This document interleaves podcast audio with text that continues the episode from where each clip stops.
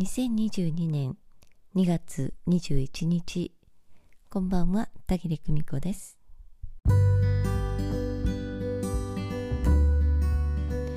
え今日はお金の使い方についてちょっとねお話をしてみたいと思います、えー、魂学でもお金と豊かさのお話を、えー、一番最後にしているんですけれどあなたはお金をどんな風に使っていますか？え私ね実はあの割引券を使ったりポイントを貯めて何かを上手にお金を使ったりというようなことをね割引でねお金を使ったりということが本当に苦手なんですよね。ついついその期間を逃してしまったり、え全部ポイントが貯まっていたのに、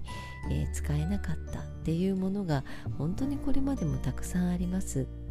えー、最近はですねもう一層ポイントカードはいただかないようにしようと思ってね、えー、勧められてもお断りしたり一旦は受け取ってもすぐに処分してしまったりということばかりです、えー、以前はたくさんの使い使った途中のねポイントカードが引き出しの中に溜まっていたりしたんですけれどもうそれもね一気に処分してしまいました。であの私の相方はですねそういうのが本当に上手なんですよね、えー、いついつからいついつの間に申し込めば、えー、これだけの割引が受けられる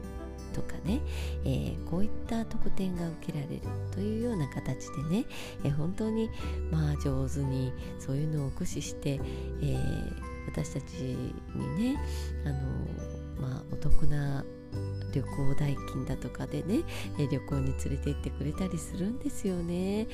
で私はそれができない自分をダメだと思っていてやりくりが下手な人間だっていうふうに 思っていたんですけれど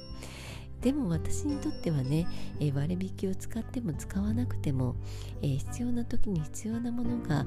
タイムリーに手に入った、そしてねそれが私にとって最高に気に入ったものであった。もうそれだけでね、えー、十分な喜びがあったんですよね。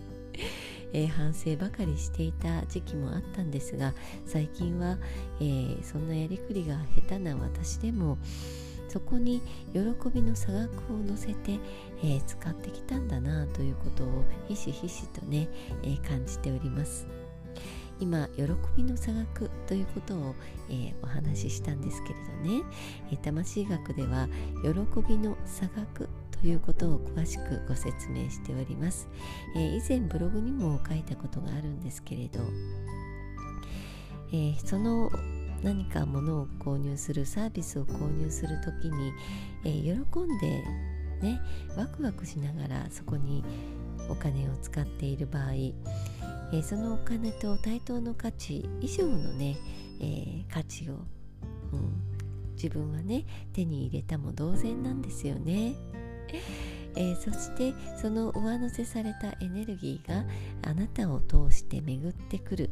そしてありとあらゆる形でねその豊かさが戻ってくる。というような循環が起こっている。このことを聞いて皆さんはどんな風にお感じになるでしょうか？えー、魂学でのお金と豊かさのお話とても分かりやすいと好評です。すごくシンプルなお話なんですけれど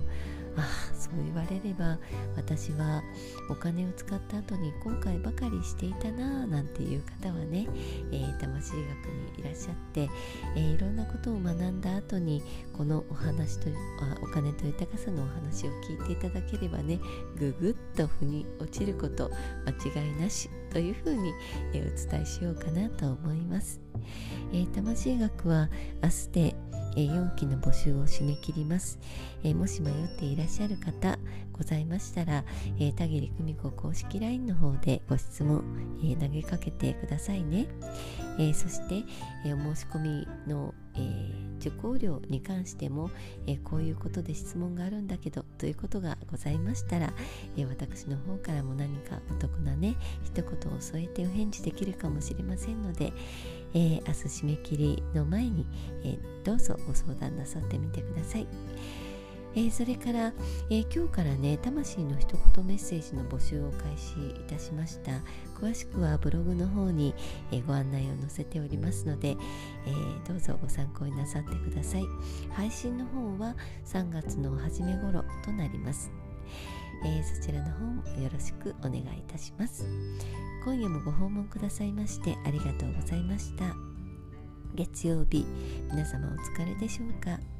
ゆっくりとお休みになってくださいね。明日も頑張ってまいりましょう。それではまた明日。おやすみなさい。バイバイ。